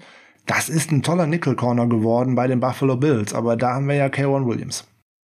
Genau, da sind wir auch schon aufgestellt. So, nächster Pick. 128, du hast vorhin schon angesprochen. Da ist es mein Lieblingspick in all den Jahren äh, nach Joe Williams von den 49ers. Kent Havier Street von NC State. Überraschung, also bei mir wird das nicht. Bei mir auch nicht. Und äh, ja, ich nehme einen Spieler, der trotzdem heute bei uns ist und das Och, wird nö. dich sehr freuen. Doch, das wird dich sehr freuen. Gibst du Maurice Hurst. Der Tackle, der damals zu den Raiders an 140 gegangen ist, den muss man doch hier nehmen. Den kann man doch hier nicht liegen lassen. Die 49ers haben es damals gemacht. Jetzt mal ganz ehrlich, erklär es mir. Der war doch damals nur aus einem einzigen Grund so tief, ne? Ja, der war aus einem einzigen Grund so tief, weil da trottlige äh, Ärzte bei der NFL Combine dem armen Jungen einen Herzfehler attestiert haben. Der war die Nummer drei auf dem PFF Big Board in diesem Jahr. Die Nummer drei, der ist gefallen bis in die verdammte fünfte Runde weil da irgendwelche NFL-Ärzte gesagt haben, Moment mal, der hat einen angeborenen Herzfehler. Komischerweise, dass das die äh, Ärzte von Harvard und der University of Michigan nicht rausgefunden haben in allem, wo man ihn anschließend auf den Kopf gestellt hat merkwürdig, merkwürdig, äh, wie solche äh, Fälle laufen. Ähm, an meiner Reaktion habt ihr natürlich erkannt, ihr habt es in den letzten Wochen eh schon gehört, ich bin eh ein Riesenfan von Mo Hurst, also dass der äh, 128 da auch von mir eingebucht wird, ist stand völlig außer Frage für diesen Draft. Das hat jeder von euch vorher gewusst und deswegen mache ich das natürlich auch, ist ja gar keine Frage. Maurice Hurst ist hier auch gerade tatsächlich ein sehr, sehr gutes Stichwort, weil dann kann ich direkt noch was loswerden und einen netten Hinweis hier platzieren. Ich durfte in der letzten Woche im Horns and Horses Podcast bei Peter und Lukas zu Gast sein. Da ging's äh, mal, eigentlich ist das ein ähm, Big 12 Podcast, Horns and Horses eben für Oklahoma Sooners und äh, Texas Longhorns und eigentlich alles rund um die Big 12. Aber die beiden machen so einen kleinen Roadtrip in dieser Offseason und haben mich sozusagen in Ann Arbor als großen Fan und äh, Teilzeitstudent damals ähm, bei der University of Michigan äh, besucht und wir haben natürlich über die Wolverines gesprochen, über den einen oder anderen Spieler, über den einen oder anderen ehemaligen Coach der 49ers. Also wer noch einen kleinen Rant von mir in Richtung äh, dem netten Herrn Harbour hören möchte, kann gerne da rein äh, hören. Äh, Horns and Horses äh, für Freunde des College Footballs nur zu empfehlen. Hört gerne mal rein. Aber jetzt wieder äh, zurück zu Mo Hurst und äh, unserem Draft über den hatte ich mir sogar schon realistischerweise in der Runde davor Gedanken gemacht, weil ich darüber nachgedacht habe, ob ich so jemanden wie Josh Sweat hier von Florida State äh, einbuche. Aber dann ist mir im Hinterkopf wieder aufgefallen, äh, Spieler von Florida State magst du eigentlich so grundsätzlich nicht. Also geh mal schön mit deinem Mo Hurst und äh, Abfahrt. Abfahrt, genau. Abfahrt bis Platz 142, Frank. Da ist unser nächster Slot, wo wir dran sind. Das wurde damals äh, DJ Reed. Jo. Ja. Wurde er. Jetzt bei, weder bei dir nicht. Äh, nein, wird er bei mir nicht, weil ich habe vorhin als eines der ähm, Dinge, die ich für wichtig erachtet habe, O-Line äh, angesprochen, und zwar Interior O-Line. Und der Draft war Interior O-Line mäßig nicht so dolle, wenn man jetzt mal so ganz ehrlich ist. Und äh, da sind auch vorher nicht so viele dramatisch gute Interior O-Liner gegangen. Wenn man in die ersten Runden nochmal zurückschaut, das waren eher Tackles, die da irgendwo unterwegs waren. Jetzt kann man heute sagen, über Mike McGlinchey kann man sprechen, wie man will, oder Colton Miller und so, aber die bekommen äh, alle große Verträge und Miller hat nach ein, zwei schweren Jahren aber auch inzwischen auch die Kurve gekriegt und ähm, ich habe ein bisschen weiter nach unten geguckt und da war mir das auch egal, dass das in dieser Stelle womöglich ein äh, Reach äh, sein könnte weil ich habe mir jemanden ausgesucht, der bei seiner ersten NFL-Station tatsächlich auch erstmal gestruggelt hat und äh, erst in seiner zweiten NFL-Station auch wirklich aufgeblüht ist. Frank greift zu nochmal wieder in der ACC bei Virginia Tech und wählt Offensive Guard Wyatt Teller. Welcher Nummer ist der denn gegangen? Mal lieber. 166, damals zu den Buffalo Bills. Wow, den habe ich ja gar nicht mehr auf dem Schirm, den Jungen. Ja, der hat auch bei seiner ersten, seinem ersten Jahr nur acht Spiele gemacht und ist von den äh, Bills auch nach der ersten Saison tatsächlich entlassen worden. Aber bei Cleveland hat er richtig gut abgeliefert in der, gerade in der letzten Saison, aber auch schon in der Saison 2019. Der hatte so als Season äh, Grades bei PFF für die letzte Saison Offensiv 92,3, Run Blocking 93,6, Pass Blocking 68,6, hat drei Sacks nur zugelassen, ein Hit, 14 Hurries und das als als äh, Guard. Das gefiel mir gut und der hatte auch schöne, gute Aussichten äh, damals, als er schon aus dem College gekommen ist, weil, ich habe gesagt, er kam aus der ACC, äh, der Gute von Virginia Tech, also auch von einer Offense, die tatsächlich viel äh, im äh, durch die Luft unterwegs ist und deswegen der gefällt mir gut und der könnte auch tatsächlich direkt um den Right Guard Posten äh, konkurrieren und äh, deswegen gefällt er mir da echt gut. Schöner Pick, muss ich sagen. Jetzt bin ich gespannt. Was hast du Schönes auf der Uhr? Ja, ich bleib langweilig, weil ich bin, also, man muss dazu sagen, wie gesagt, habe ich schon erwähnt, dass ich den Marquis Goodwin Deal nicht gemacht hätte? Habe ich, glaube ich, schon erwähnt. Ne? Hast du schon erwähnt, ja das Lustige ist, wenn man auf die Saison nochmal zurückblickt, das war tatsächlich der einzige Lichtblick in dieser ganzen Offense eigentlich über das ganze Jahr hinweg. Und äh, das ist das Gemeine. So, das erste Spiel, was die 49ers gewonnen haben, war ja tatsächlich erst äh, gegen die New York Giants. Man ist mit 0 zu 9 gestartet und da hat man direkt diesen langen Touchdown äh, auf Marquis Goodwin im, äh, im Hinterkopf der noch am Tag vorher äh, oder in der Nacht vorher ähm, eine Totgeburt beziehungsweise äh, mit seiner Frau verkraften musste und äh, dass der überhaupt auf dem Spielfeld stand. Die persönliche äh, Tragödie und alles darum um den tut mir auch echt leid. Nur rein sportlich gesehen äh, war das eigentlich ein echter Fehler, weil er hatte ja ohnehin noch einen laufenden Vertrag und den noch so dramatisch zu verlängern, weil man da jetzt mal mit so einer kurzen Sample Size mal ein Aufflackern von äh, Möglichkeiten hatte. Uiuiui. Ja, wir haben ja oft genug in unserem Podcast darüber gesprochen, dass das eben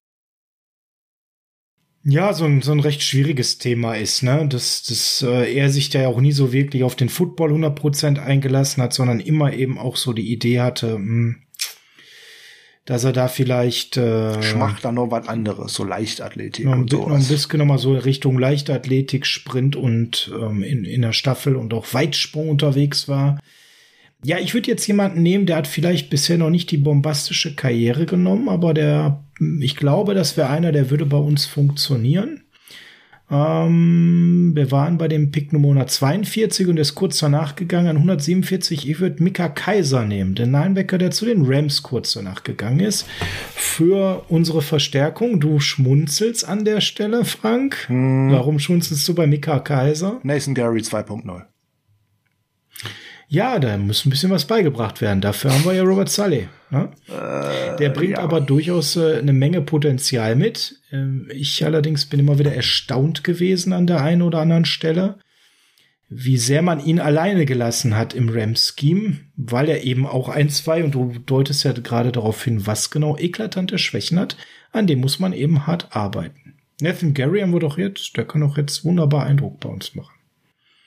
Ja, linke Eckfahne oder so, maximal. Äh, aber das, ja, das, ist ein anderes Thema. Äh, da kommen wir zu einer anderen Folge mal drauf. Wenn ihr euch denn jetzt mal so dafür interessiert, was denn da noch rein zufällig noch so um diese Picks herumgegangen ist.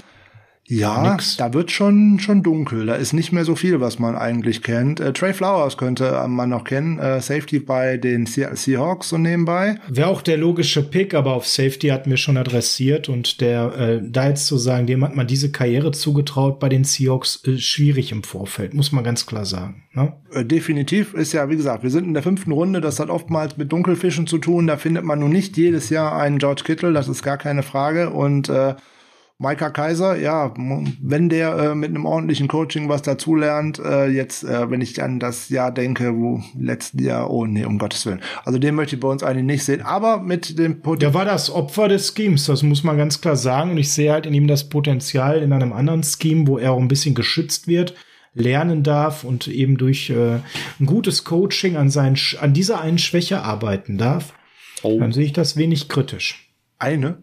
Nur Coverage siehst du bei ihm als Schwäche, nicht Miss Tackles? Ich glaube, Miss Tackles äh, ist äh, tatsächlich schneller abstellbar als Coverage. Definitiv. Coverage ist für mich das große Thema, was man bei ihm stopfen muss. Gut, dann schauen wir doch mal weiter, weil wir haben ja noch den einen oder anderen Pick äh, dahinter. Da fallen 167 finde ich noch erwähnenswert, auch wenn er ein Kicker ist. Daniel Carlson der hat nämlich so eine ganz schräge Karriere gemacht. Legendär, dass er bei den Vikings nach mehreren verschossenen Field Goals entlassen wurde, um danach ein sehr sicherer Kicker in der NFL zu werden. Ähm, ist vielleicht noch einer, der so eine gewisse ähm, äh, Karriere gemacht hat in den letzten Jahren und an 174 auch jemand, der hinter seinen Erwartungen zurückgeblieben ist. Mit dem schönen Namen Marquez Valdes Scandling, auch so ein Green Bay Packers äh, Wide Receiver Pick wo man doch deutlich mehr erwartet hat nach dem Motto, ja, der ist jetzt die Nummer zwei neben ähm, Adams und der muss jetzt eben die Bälle von A-Rod bekommen. Naja, er hat sie gerne fallen lassen. Ja gut, wer von einem Fünf-Runden-Pick erwartet, er wird seine Nummer zwei nehmen irgendwas, der hat in seiner Planung ohnehin schon etwas falsch gemacht. Kurz danach haben sie Equanimous Brown gepickt. Ja, gut. ja, aber ihr merkt schon an den Namen, da war nicht mehr so wahnsinnig viel los. All die Namen, von denen man nichts mehr gehört hat, haben wir euch erspart. Äh, 184 Franken. Marcel Harris wäre dann der nächste Pick für uns gewesen und wir sind jetzt, jetzt sind wir so richtig im trüben Fischen, ne? Findest du? Findest du? Also ich habe jemanden. Du auch? Hm, ich auch. Und das ist nicht Marcel Harris. Das wird jetzt auch wieder niemanden verwundern, dass ich den blinden Hitter gerne nicht bei uns sehen möchte. Das konnte man übrigens an der Stelle, muss man ganz ehrlich sagen, auch schon am College Tape erkennen. Also wenn man jetzt mal so die Retro anschmeißt und mal guckt, wofür war Marcel Harris bekannt, dann hat er ähm, eher wenig dazu gelernt. Er hatte tatsächlich echt wenig dazu gelernt, aber das wäre äh, jetzt gerade auch äh, wie Maika Kaiser, der brachte gewisse Sachen einfach mit und halt, er bringt halt große Schwächen mit diese großen Schwächen konnte man in den Jahren einfach nicht beheben, ähm, äh, ja, wie bei Micah Kaiser. Coverage konnte man da auch nicht beheben, so und das wird man äh, dem guten Marcel Harris auch einfach nicht mehr beibringen können. Es ist leider einfach so. Das an der Stelle geht man einfach ähm, tatsächlich das in so späten Runden ja auch das Risiko ein, dass man sagt, komm, äh, kriegen wir das dem Spieler noch beigebogen oder eben nicht. Genau. Und äh, ja, ich sag mal, das kann man in der fünften, sechsten Runde sicherlich ohne Probleme auch machen. Nimmst du zufällig einen Linebacker? Nein. Okay. Dann hast du einen meiner beiden Top-Kandidaten schon mal nicht. Ja. Schick. Schick, das ist schon mal gut. Also ich stehe noch zwischen zwei. Ich bin mal gespannt, wen du nimmst. Ob der dabei ist. Ja, also ich bleibe der Position treu. Ich nehme tatsächlich einen Safety schaue mal tatsächlich, tatsächlich, mal in die Big 12, weil ich da ohnehin gerne hingucke und weil ich gerne auch immer mal über die Texas Longhorns gucke. Äh, Texas is back. Ah, so das ist Sean Elliott. Genau, weil der bringt mir das in Coverage mit, was ich eigentlich gerne bei vielen anderen Safeties einfach nicht sehe. Ist übrigens der Nachfolger dann von Earl Thomas geworden, so nebenbei. Und deswegen, die sich die Ravens das auch gut leisten könnten, den dann tatsächlich rauszuschmeißen. Der hat bei Texas Tech eigentlich schon hinten schön abgeräumt. Der konnte da schon sowohl äh, Single High spielen als auch nah an der Box. Also von daher, äh, der hat mir damals schon gefallen und äh, ich wäre sehr glücklich gewesen, wenn die 49ers den anstatt äh, Marcel Harris genommen hätten. Ja gut, anstatt Marcel Harris äh, wäre man mit, glaube ich, relativ vielen Spielen hier glücklich gewesen. Aber es ist ja auch immer ein bisschen Kaffeesatzleserei. Natürlich weil wir natürlich gar nicht wissen, wie sich Spieler wirklich entwickeln und äh, ob sie dann bei uns, ich habe ja gerade auch so einen Pick gemacht und wir haben ja gleich an 223 nochmal so etwas, da geht es eigentlich nur besser, egal wie. Ähm, deswegen an der Stelle, ne, also mal, wer ist da hinten noch so drin und hat so ein bisschen was wie eine NFL-Karriere gemacht? Russell Cage, äh, Gage, der Wide Receiver der Atlanta Falcons, hat nennenswerte ähm, Snaps gespielt und auf sich aufmerksam gemacht. Wie findest du den? Schön für Atlanta. Schön für Atlanta, weil? weil nicht bei uns. Ja, hält's nix von ihm. Nein. Okay. Kein, kein, Ro kein Route Runner, äh, viele Drops und äh, der hat mir damals bei LSU auch schon nicht gefallen, insbesondere wenn du ähm, bei einem Top-Team wie LSU äh, dann nur die vierte oder fünfte Geige spielst, dann kann ich mir eigentlich in der NFL schon ausrechnen, das wird nicht unbedingt mein Top-Receiver. Nee. Boston Scott hatte lichte Momente bei den Eagles, damals von den Saints gezogen. Boah, der bringt ein bisschen was mit. Aber äh, Running Back brauchen wir nicht. Foger Olokun, Linebacker damals zu den Falcons, Frank, was hältst du von dem? Hm, eigentlich auch eher ein Safety, kommt aus Yale, aus, einer, aus der Ivy League, also hm, äh, mhm. weiß ich nicht. Äh, das Einzige, was mich dann noch in dieser ganzen Gruppe angesprochen hätte, wäre ein Nose Tackle gewesen, das wäre Sebastian Joseph Day gewesen von Rutgers. Das wäre jetzt noch ein weiterer Name, ja. Also ich tue mich hier, hört ihr vielleicht schon heraus, wahnsinnig schwer, mich zu entscheiden, weil, ey, ganz ehrlich, da ist wenig Qualität unterwegs, oder Frank? Ja gut, Ende fünfte Runde und ähm, das ist in dem einen Draft mal stärker, so wie letzte Woche, ähm, und in einem Draft mal schlechter, so wie in dieser Woche. Da sind sehr, sehr viele Namen jetzt hier hinten bei, die man einfach nie wieder gehört hat und die auch tatsächlich nicht groß in der NFL in Erscheinung getreten sind. Aber wie gesagt, du ist, hast halt nicht jedes Jahr einen George Kittle in der fünften Runde dabei oder einen Trey Greenlaw in der fünften Runde dabei und nicht mal einen Trent Taylor triffst du jedes Jahr in der fünften Runde. Das ist so. Ne? Und das, also ich würde den Foger Olokun einfach mal einbuchen, weil ich dann zweites Linebacker Prospect spät nehme mit wenig Risiko, mit der Chance, dass sich einer der beiden eben durchsetzen würde. Da sind wir an 2,23 bei dem Pick, den wir damals gemacht haben. Julian Taylor. Frank, jetzt musst du uns mal in Szene setzen, weil dieser Name wird nicht jedem sofort ganz viel sagen. Das ist eigentlich total schade, äh, weil das noch ein richtig schönes, großes Prospect gewesen ist. Äh, ein Defensive Tackle. Ähm, sehr gewalttätig in Anführungszeichen. Nein, nicht, weil er seine Freunde schlägt, sondern wie er auf dem Feld ist. Nämlich ein großer Mensch, ein großes Tier, aber sehr roh. Und dann auch noch aus der American Conference, also ja, Temple ähm, schwierig, aber der brachte eigentlich tolle Anlagen mit, um auch mal durch die Mitte was machen zu können. Ein absoluter Rohdiamant. Man hat es in einzelnen Spielen auch gesehen, bekam in seiner ersten Saison bei den 49ers wirklich wenig Einsatzzeit. Ja, hat sich dann dummerweise im Super Bowl-Jahr äh, schwer verletzt, auch Kreuzbandriss, nämlich der ist auch in äh, Baltimore bei der äh, Niederlage raus und davon ist er auch wieder nicht auf die, ja, wieder hochgekommen, weil der war letztes Jahr dann auch tatsächlich ähm, Genau wie Ronald Blair und Weston Richburg, äh, bei den Jungs, die keinen einzigen Trainingsnap gemacht haben im Camp, die dann auf die Publiste gegangen sind und dann wurde er nicht fit und dann haben die 49ers ihn dann dummerweise als verletzt entlassen und äh, ja, es tut mir total leid, weil der brachte halt Anlagen mit und das war auch ein sehr sympathischer Kerl. Ähm, Absolut, ja. Chance gehabt, spät gedraftet, äh, ein Siebtrunden-Pick ist natürlich auch immer so eine Sache, weiß man nicht, wo äh, bringt das was, bringt das nichts? Und da ist natürlich, äh, ja, meine Güte, weiß man nicht. Also das ist ein guter Pick äh, damals gewesen, äh, fand ich. Ähm, mir hat der immer sehr gut gefallen, wenn er denn auf dem Feld gestanden hat. Er hatte halt nicht die Möglichkeit, sich weiterzuentwickeln. Und wenn dann so eine schwere Verletzung dazwischen kommt, dann kommen halt genug wieder von hinten, von hinten aus dem College raus, die dir dann einfach den Platz wegnehmen. Und du hast halt diese Zeit dann nicht mehr, dich so weiterzuentwickeln, wie du das dann brauchen würdest. Ja, aber das war mal wichtig, das mal zu beleuchten, weil der Name war so hier zuletzt ähm, kein Thema. Und dementsprechend, ja, war es mal wichtig, diesen Kontext drüber zu geben euch. Ähm, warum Julian Taylor denn bei all seinen Anlagen leider bei uns nie so die Karriere gemacht hat. An 2,23 Frank äh, werden wir den jetzt wahrscheinlich nicht nehmen, ne? obwohl vom Potenzial er tatsächlich hier ein guter Kandidat war. Vom Potenzial her wäre der da hinten äh, definitiv ein guter Kandidat gewesen. Äh, wenn ich jetzt auf meinen Draft schaue, wäre ja bei deinem genauso. Da wäre jetzt mit Mo Hurst auch schon ein Defensive Tackle dabei gewesen, plus den Defensive genau. Tackle, die die 49ers ohnehin auf dem äh, Roster äh, gehabt hätten. Da war noch ein DeForest Buckner mit dabei. Natürlich war ähm, DJ Jones war mit dabei, war ja aus dem letzten äh, Draft dann dabei und äh, Eric Armstead war mit dabei. Also da wären ja ohnehin schon einige äh, vorhanden gewesen. Also noch einen mehr dazu zu packen. Ich hätte eher lieber noch einen Defensive End irgendwo eingesammelt, aber da war irgendwo so richtig was, war da nichts abzusehen, wo ich gesagt hätte, da würde ich selbst mal den Shot wagen. Hier selbst an 238 an Zach Sealer, äh, der damals von Ferry State, also, also völlig von völlig ferner Liefen äh, bei Baltimore gelandet ist, der hat jetzt gerade letzte Saison mal ein bisschen ein, ein Lebenszeichen in der NFL von sich gegeben, aber den hätte ich damals nie gedraftet.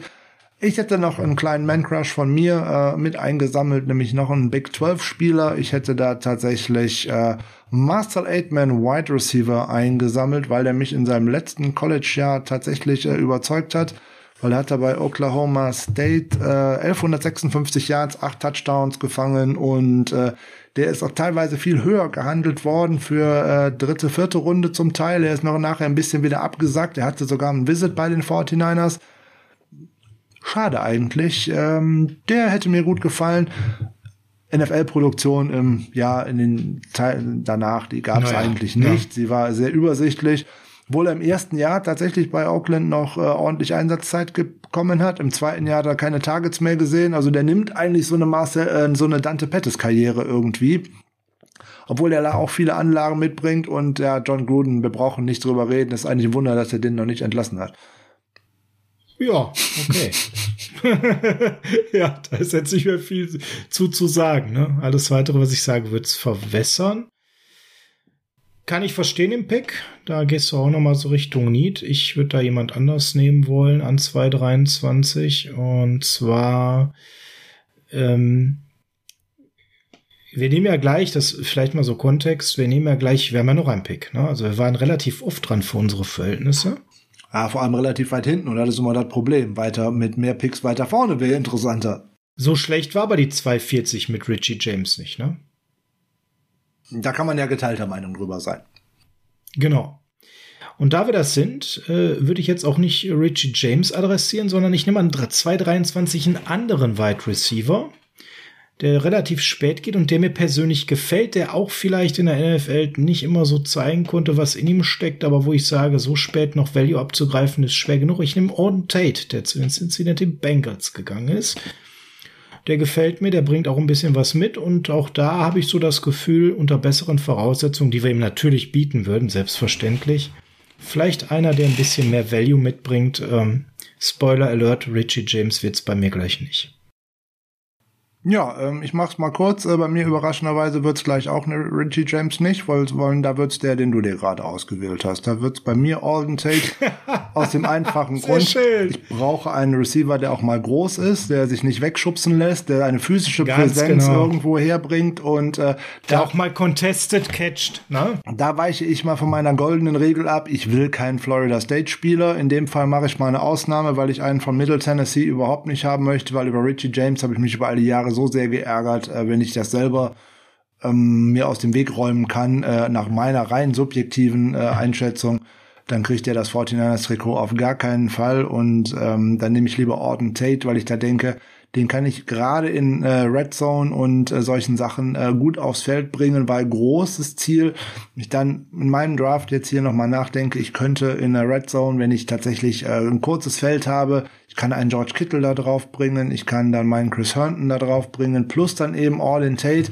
Da habe ich schon äh, drei Hühnen irgendwo hin, die ich tatsächlich auch mal hoch anschmeißen kann, und zwar recht kurz. Also das würde mir sehr gut gefallen. Das ist auch eine, eine Sache, die den 49ers in den letzten zwei bis drei Jahren einfach abgegangen ist, weil dann man hatte eben nur einen großen, nämlich nur George Kittle und ansonsten war da nicht viel. Ja, also wir arbeiten eher so an den Hühnen. Ne? Also du würdest dann an 240 Auden Tate nehmen. Der ist an 253 zu den Bengals gegangen. Ja. Und bei Auden Tate habe ich immer so das Problem, Frank, vielleicht kannst du uns mal ein bisschen seine Bengals-Karriere bisher beleuchten.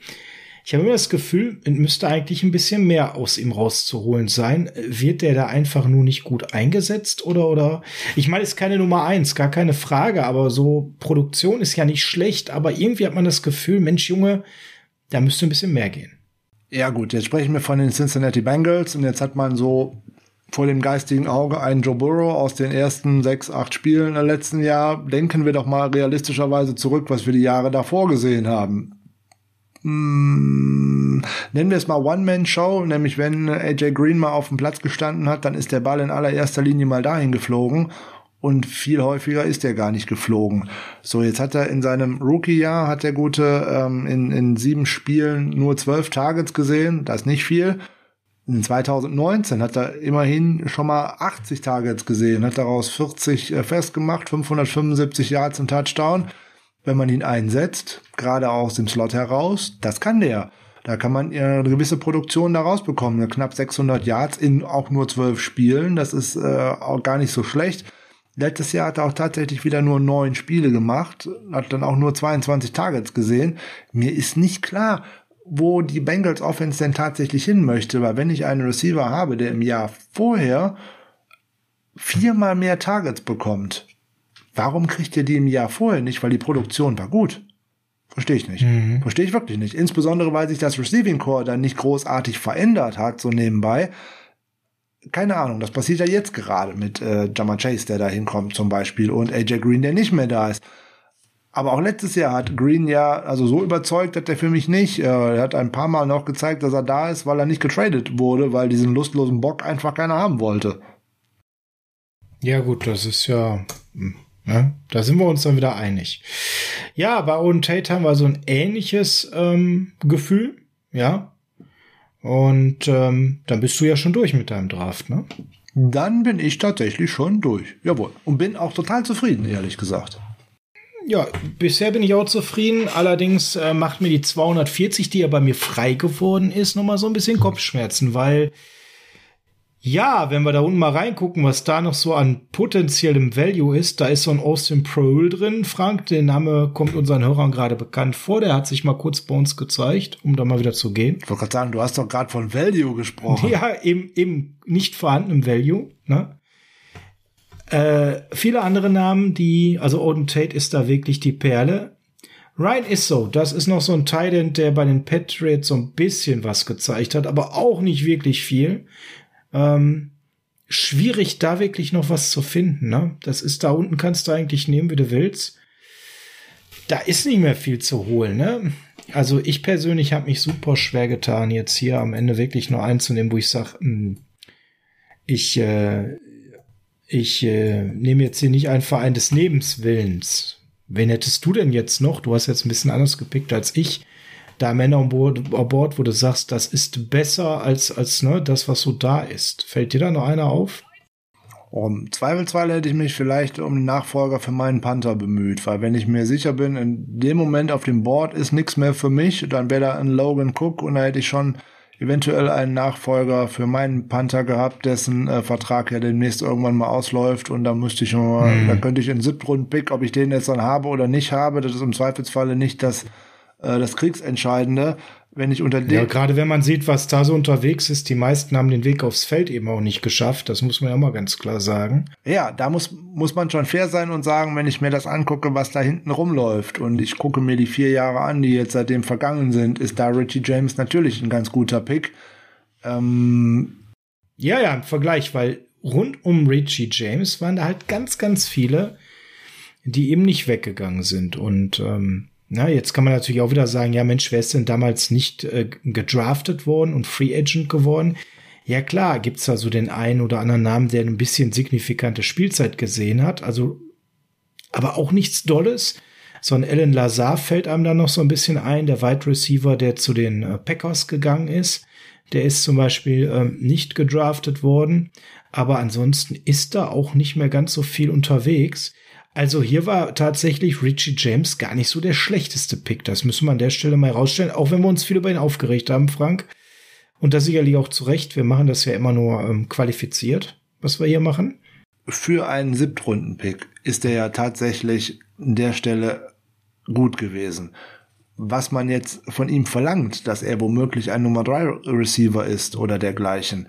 Das wird er nicht werden, weil er da schlichtweg und ergreifend die Veranlagung ja. nicht mitbekommt. Er bringt den Körper nicht mit.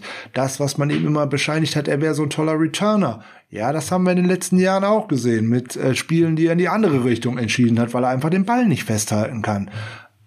Also ich sehe die Projektion einfach nicht. Da ist in vier Jahren ein gutes Spiel rausgekommen gegen Green Bay und ansonsten war das nix. Wovon er ganz lange dann noch gezerrt hat im Anschluss, ne? Ja, mal, wenn ich jetzt davon ausgehen möchte, ich möchte den für die kommende Saison in eine exponiertere Rolle bekommen, womöglich auch als mein Nummer 1 Backup für Ayuk oder für auch Samuel, dass man sie nach außen hin und her bewegt, dass man ihnen mehr Snaps im Slot geben möchte und, und, und. Ja, aber um Gottes Willen, da muss ich das doch in der ganzen letzten Saison schon in eine exponierte Rolle bringen und das testen. Ich meine, die Saison war doch eh schon verloren. Ich meine, da kann ich das auch ausprobieren. War eigentlich dann wurscht, da bin ich ganz bei dir aber das hat nicht stattgefunden. Aber dann fange ich doch jetzt nicht damit an. Das ist doch Unfug. Also es tut mir leid, verstehe ich nicht. Verstehe ich auch nicht. Und da ich auch persönlich jetzt fünfmal mein Board rauf und runter gegangen bin und tatsächlich keine bessere Alternative finde, weißt du was, ich mach das, was du gesagt hast. Ich buche einfach mal Logan Cook als Panther ein ob ich da jetzt äh, mir was anderes zurechtspinne. Da ist nicht viel los, da passiert nicht mehr viel. Das war in den Hinterrunden, Runden kann man sagen, stand heute Frank schon ziemlich schwach besetzter Draft, ne? Jein. Also das ist immer wirklich schwer. Das, äh, Wenig Perlen dabei halt, ne?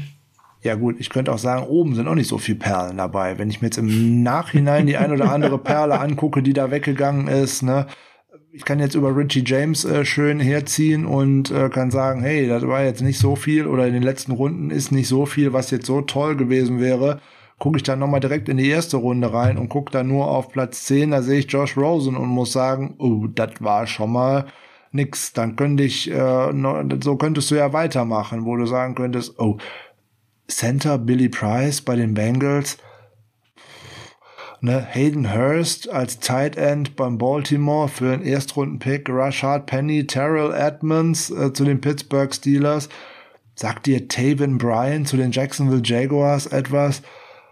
Das kann, geht ja so weiter, so. Und da ist dieser ganze Draft irgendwie, da sind ein paar tolle Spieler bei, da sind aber auch ganz viele bei, wo ich denke, die waren damals einfach wenn ich die in einem anderen Draft hätte, wie 2017 oder 2019, sind da Zweit- und Drittrunden-Picks auf einmal Fünft- und Sechstrunden-Picks, sowas in der Art, weil die Qualität war einfach eine ganz andere, die da rausgekommen ist. Ja, absolut. Ja, damit sind wir durch. Redraft 2018. Und äh, wir freuen uns immer auf euer Feedback. Schreibt uns doch mal, wen wir vielleicht übersehen haben, wenn wir hätten unbedingt aus eurer Perspektive für die 49ers draften sollen in den Kommentaren. Freut uns wie immer sehr von euch zu hören. Immer mit der gleichen Perspektive, bitte nicht den Patrick Mahomes, weil ja immer klar war, dass das mehrfacher MVP wird, sondern realistisch, wie die Leute damals gesehen werden. Frank, unsere Kader nehmen Form an. Ich freue mich schon auf 2019. Das war Folge 99 des Niners Huddles. Ihr merkt, heute ist Dienstag, am Freitag, da runden wir. Da werden wir vielleicht auch mal Frank zwei, drei kleine Sätze dazu sagen, dass wir dann eine besondere Folge haben. An einem besonderen Tag.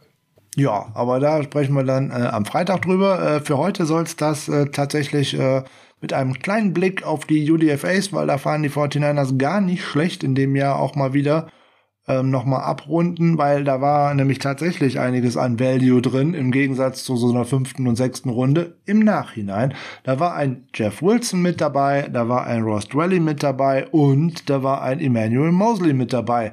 Also so schlecht war das dann tatsächlich wieder nicht. Fragt man sich, warum sind die nicht gedraftet worden? Ja, weil die auch alle Fehlerchen hatten. Wenn man jetzt zurückdenkt, Wilson hat im ersten Jahr nicht stattgefunden Mosley hat im ersten Jahr, ich glaube, zwei Snaps in der Defense gehabt und auch Ross Drelly war nicht so wirklich auf dem Feld. Da war eigentlich noch äh, Garrett Chellick auf dem Feld, wenn er denn so halbwegs konnte. Also, die brauchen dann halt mehr Zeit. Ne? Die werden halt, ähm, oder an die werden andere Anforderungen gestellt an UDFAs als tatsächlich an Draft Picks. Da hat's dann so auch so ein 5, 6 oder 7 Runden Pick eigentlich in der Erwartungshaltung noch schwerer. So, und deswegen floppen die auch dann tatsächlich. Und der 2018er Draft war da tatsächlich irgendwie nicht so tief besetzt. Ja, man muss ja fairness halber sagen, da sind ja noch ein paar andere Spieler dabei gewesen, die es dann bei uns nicht so geschafft haben. Ne? Dion Diontex Alexander, Wide Receiver, hm. Connor Wentz, Tight End, Jamar McCloster, O-Liner, Andrew Marshall, O-Liner. Na, also da, da, das ist, du hast jetzt zwei, drei gute Beispiele genannt und ich glaube mit E-Man Emmanuel Mosley ein herausragendes Beispiel, was man bei UDFAs herausholen kann. Wirklich ganz toll. Aber das sind dann die Ausnahmen. Da haben wir aber auch tendenziell eher in den Jahren jetzt mit ähm, Shanahan und Lynch eher ein gutes Händchen gehabt, anders als mit so manchem Draft-Pick. Man kann ja nicht überall gut sein, weil dann sonst wäre man ja immer im Super Bowl. Also das wäre ja schön, aber ja, das auch langweilig. Ähm, das klappt ja nur dann auch tatsächlich mal nicht. Und äh, man hat natürlich immer ganz große Erwartungen an Spieler. Man sieht das vor seinem geistigen Auge, wie das in sein persönliches System passen sollte. Dante Pettis wäre so ein Beispiel. Und dann klappt es doch hinten und vorne nicht, obwohl gutes Scheme und Talent denn eigentlich da wären und trotzdem kam was am Ende dabei raus? Nix. Ne, der wäre, wir haben vor dem, ich habe vor dem Draft gesagt, bevor wir angefangen haben, auch Returner wäre ein äh, Ding gewesen, was wir unbedingt gebraucht hätten. Wäre Dante Pettis gewesen. Ne? Punt Rekord, äh, Touchdowns, äh, neun in der NCAA, da hält er immer noch den Rekord und aber bei den 49ers durfte der das überhaupt nicht. Nicht mal dann, als er im Wide Receiver Core nicht mal wirklich eine Rolle gespielt hat. Dann durfte er immer noch Richie James machen und jeder hat sich gewundert, was soll das bloß? Aber so ist das dann halt. Große Projektionen gehen nicht immer auf, dafür gehen auch Dinge schon mal auf, von denen man nicht erwartet hat. In dem Sinne. Ein schönes Schlusswort. Genau. In dem Sinne, Heart of Chrome, California, schöne Woche, ist ja sehr sonnig in Deutschland und dann hören wir uns gegen Ende der Woche wieder mit der hundertsten Folge. Hätten wir nicht für möglich gehalten. Macht's gut. 100, wow, bis dann. Ciao.